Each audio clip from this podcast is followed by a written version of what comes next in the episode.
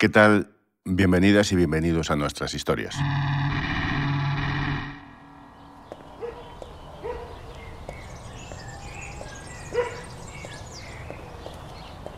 Para empezar, el espacio. El plano general es para el paisaje de Alcuéscar, un precioso municipio situado en Cáceres. Es casi el centro geográfico de Extremadura. 2.600 habitantes en un pueblo empinado y blanco, vacío en una mañana de martes. Va a ser el sitio perfecto para una historia de amor.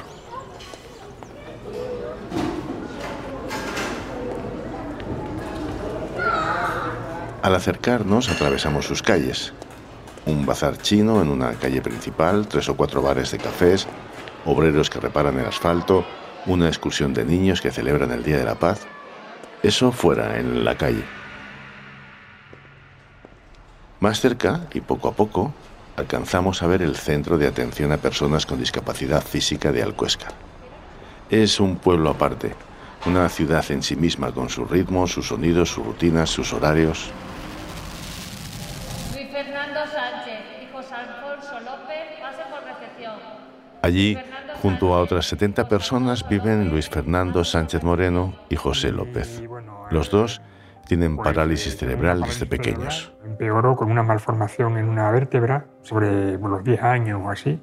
Y entonces, a partir de, de aquello, me quedé en casa, saliendo muy poco, porque bueno, yo tenía poca movilidad. En mi caso no se sabe muy bien si fue de nacimiento o por una mala manipulación en el parto. Yo prefiero pensar, pero esto es un pensamiento mío que fue de nacimiento. ¿vale? Los dos tienen sus capacidades mentales intactas, pero sus vidas están pautadas organizadas desde fuera. Aquí marcan los horarios de los cuidadores y los horarios de las comidas. Digamos que todo da vueltas alrededor de eso. Necesitan Y, ayuda bueno, para levantarse, para ducharse, para las cosas del día a día.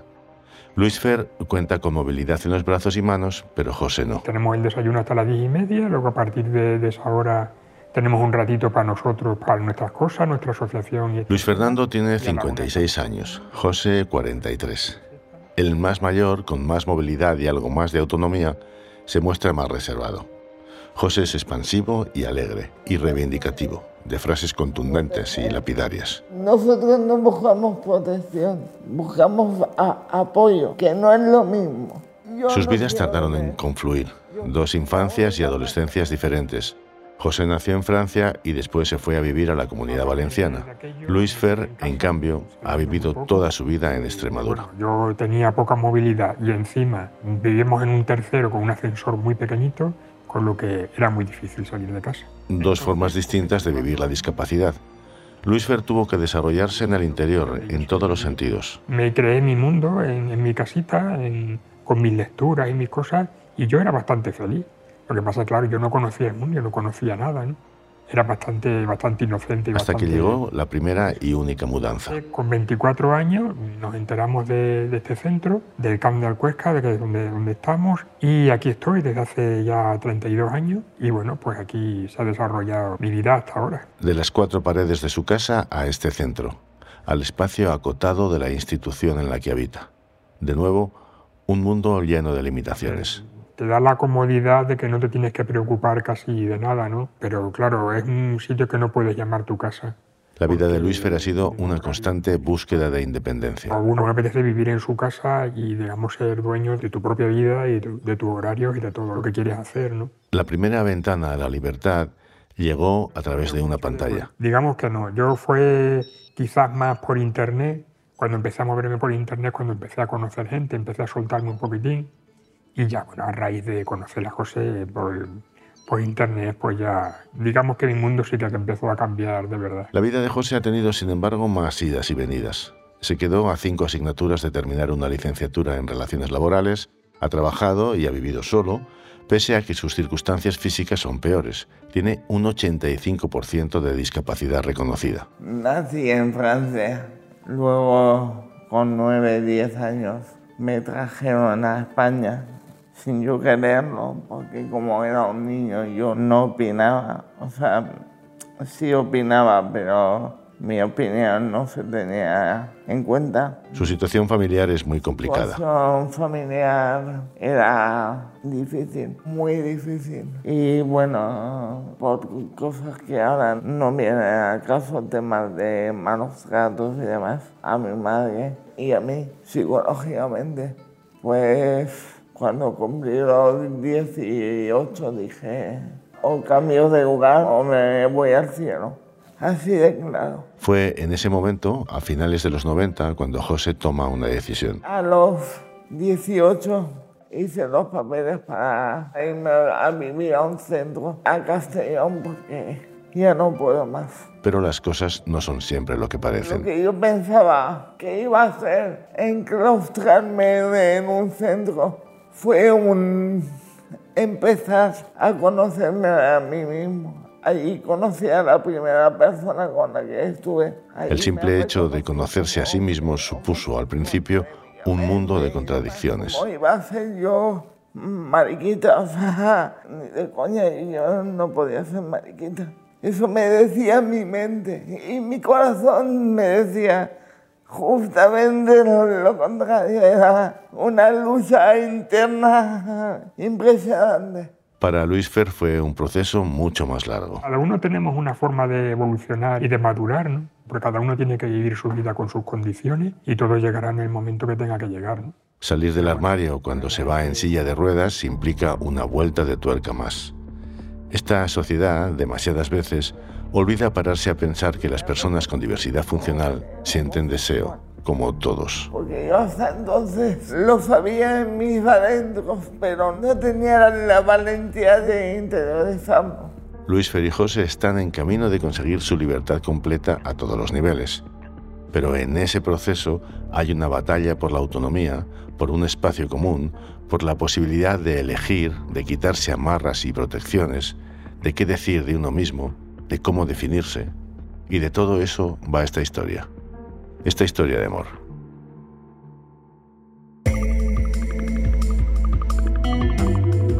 Fuera del radar. Historias más allá de la noticia. En este episodio, un hogar para un amor asistido.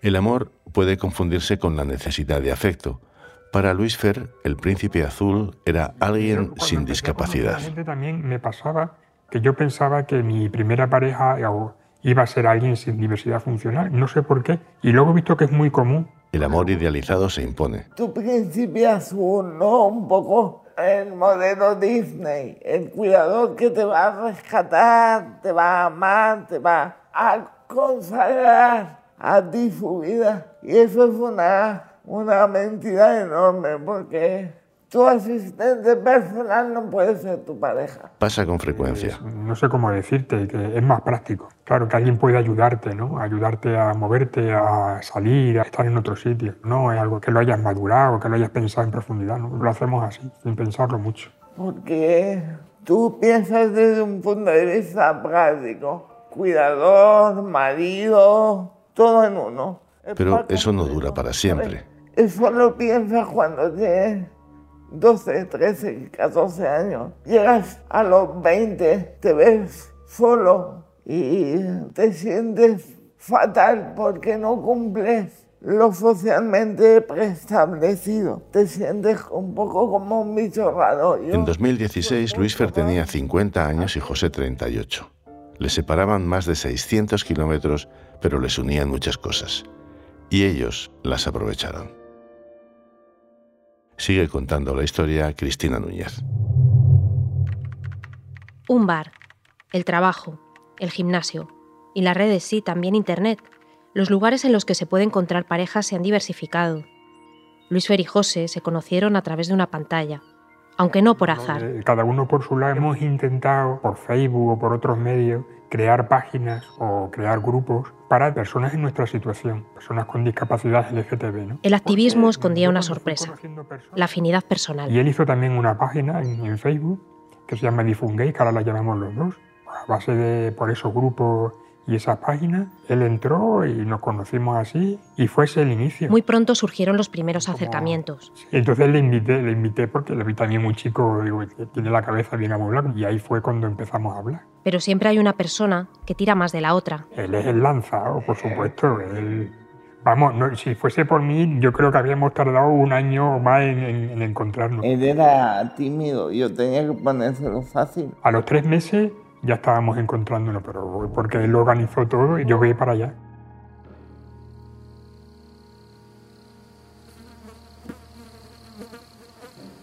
Se produjo el encuentro. Era verano cerrado en Cáceres.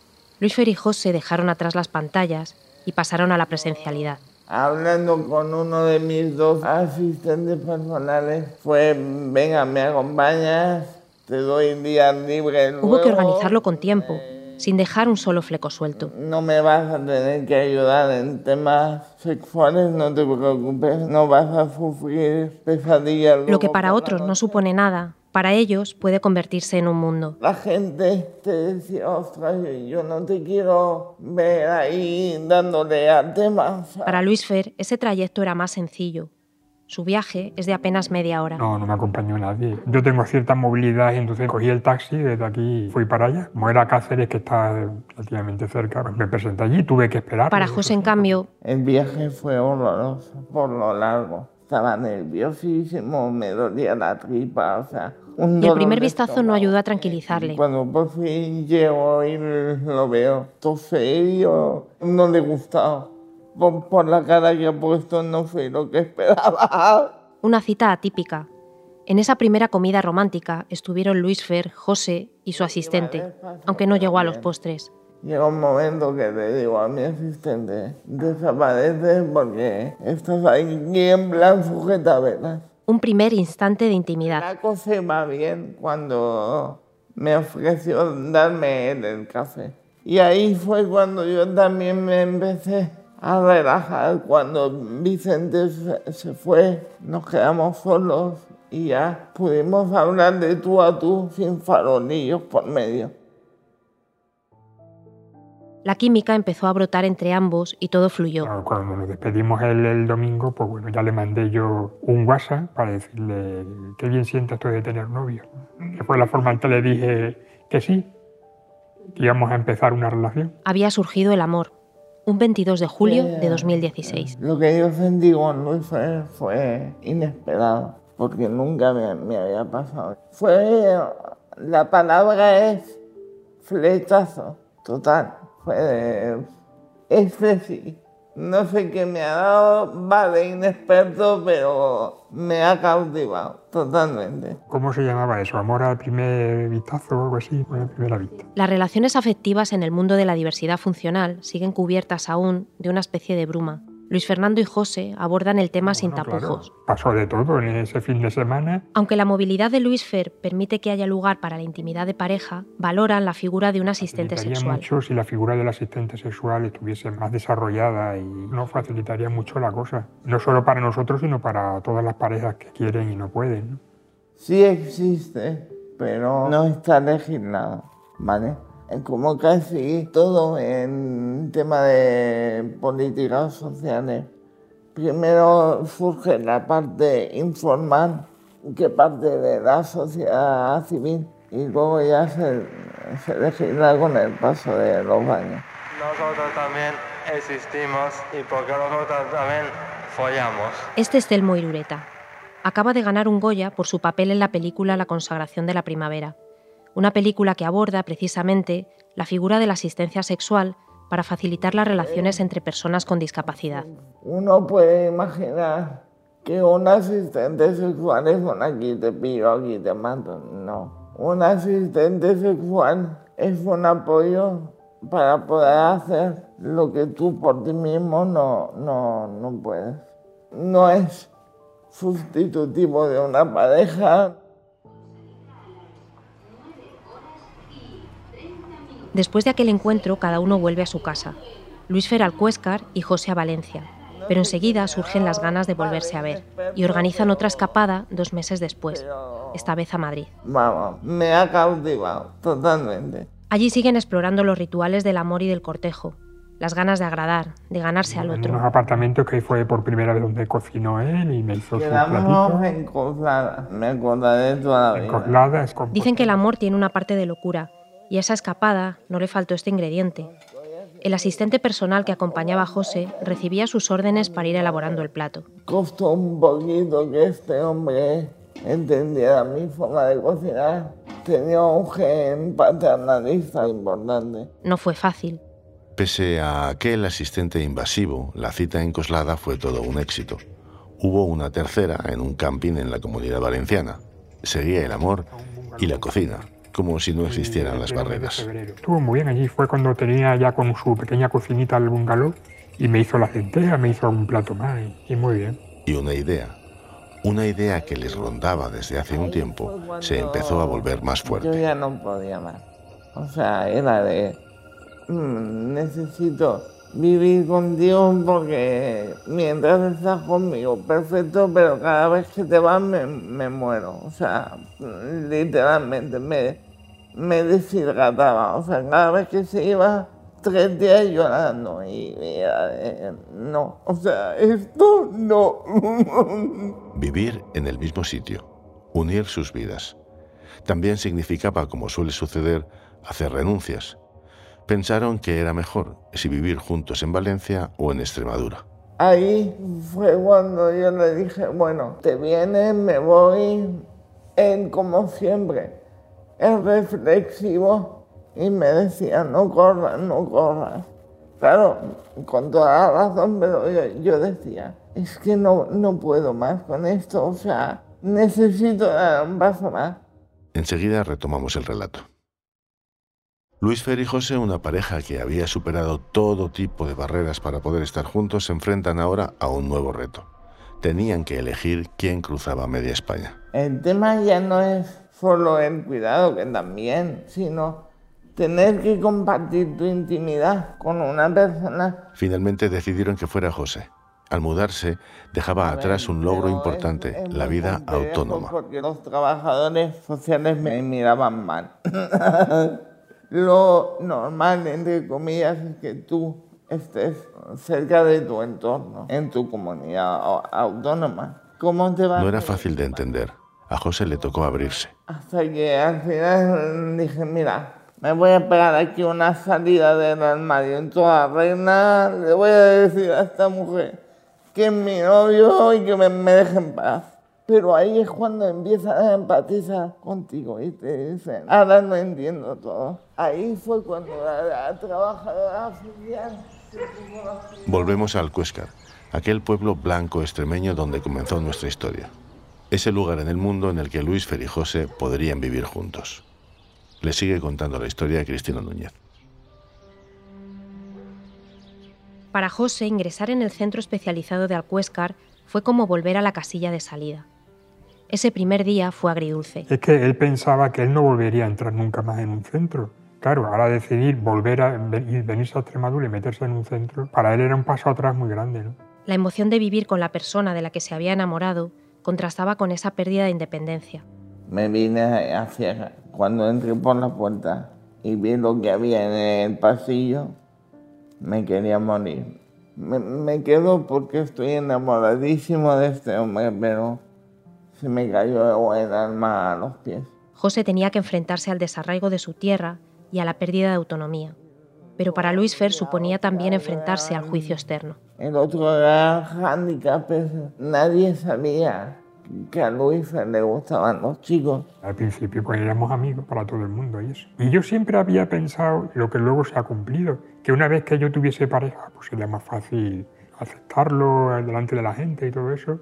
Y fue así, la verdad. Y él como es muy mucho, es más dif- es diferente a mí en ese aspecto, es más, más abierto, más eso. Dilo, descarado. Él a los, digamos, las personas más cercanas, de, a los amigos más cercanos, pues sí que lo fue soltando por aquí y por allí. Y bueno, pues a mí al principio me resistí un poquitín porque yo no estaba acostumbrado, pero luego vi que, que era lo natural. Y es que es lo natural. Revelar la identidad sexual resulta complicado en general y en ciertos entornos incluso más. Este tipo de sitios no dejan de ser un, un gueto, aunque la palabra su- suene dura, son un gueto. Es como una casa de gran hermano, ¿no? Surgen dudas. Tú piensas, ¿qué van a pensar la gente cuando sepan que soy gay? ¿Qué va a hacer de mí cuando todo el mundo descubra esa parte de mí? Pues te sientes muy inseguro con eso y, y luego lo que ves es que la gente lo acepta con más naturalidad de lo que lo has aceptado tú incluso, ¿no? ¿Y tanto miedo para esto?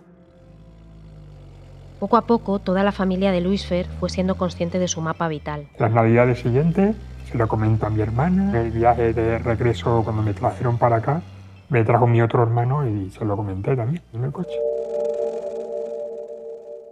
José y Luis Fer han superado muchas barreras, pero les queda la más importante. No, ahora mismo no lo tenemos, no. Desde la Asociación Viva pelean para fomentar la vida independiente. Viven bajo el mismo techo, pero no hacen vida de pareja. Tal y como está el centro no se puede. En el centro de Alcuéscar no pueden dormir juntos, ni siquiera compartir habitación. No es fácil lidiar con esa sensación, una sensación que tiene mucho de tortura. Para tenerlo muy, muy cerca y no poder estar con él, mm, prefiero...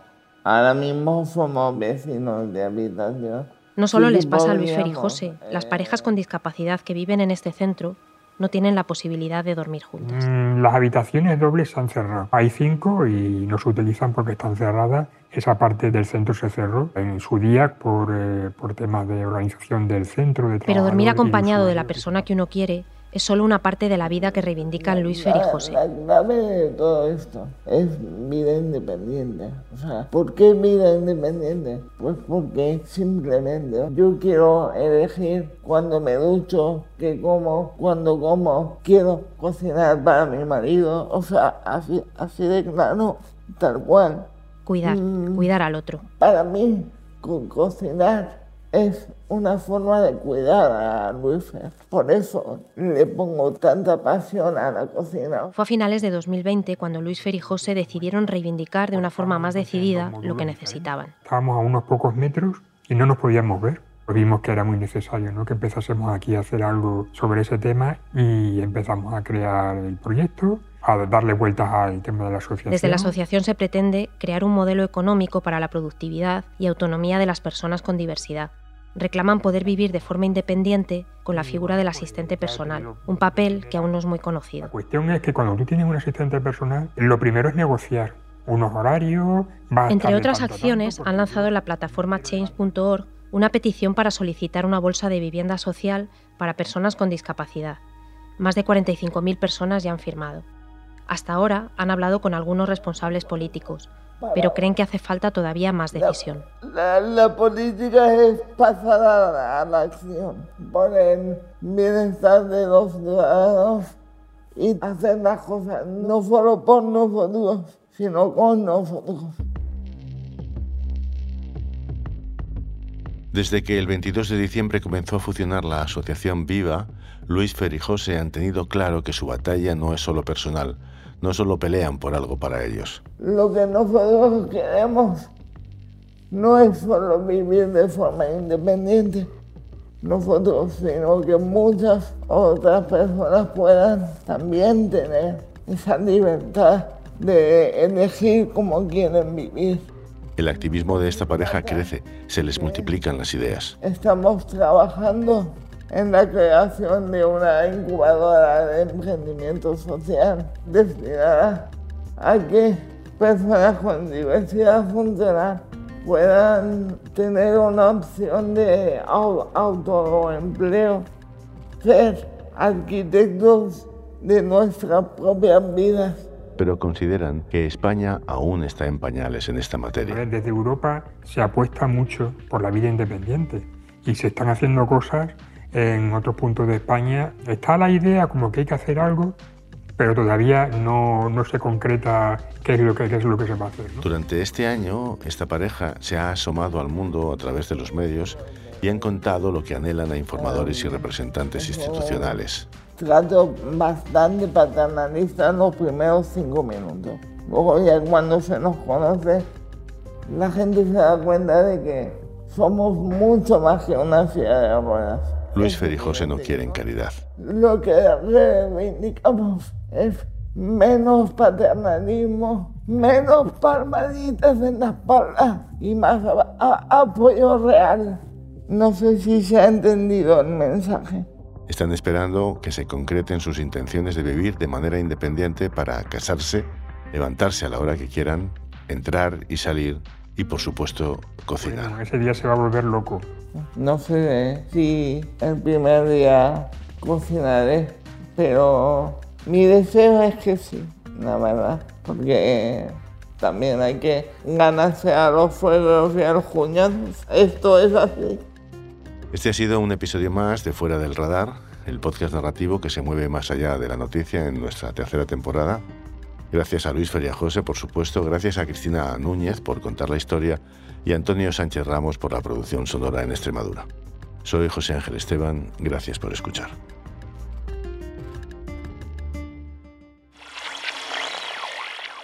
Fuera del Radar es un podcast narrativo producido por los periodistas de las cabeceras regionales del Grupo Vocento. La coordinación general es de Andrea Morán Ferrés. Carlos García Fernández y Luis Gómez Cerezo han hecho la edición. La producción técnica es de Íñigo Martín Fiordia. El diseño sonoro y la mezcla de Rodrigo Ortiz de Zárate. Y la dirección y producción ejecutiva de José Ángel Esteban.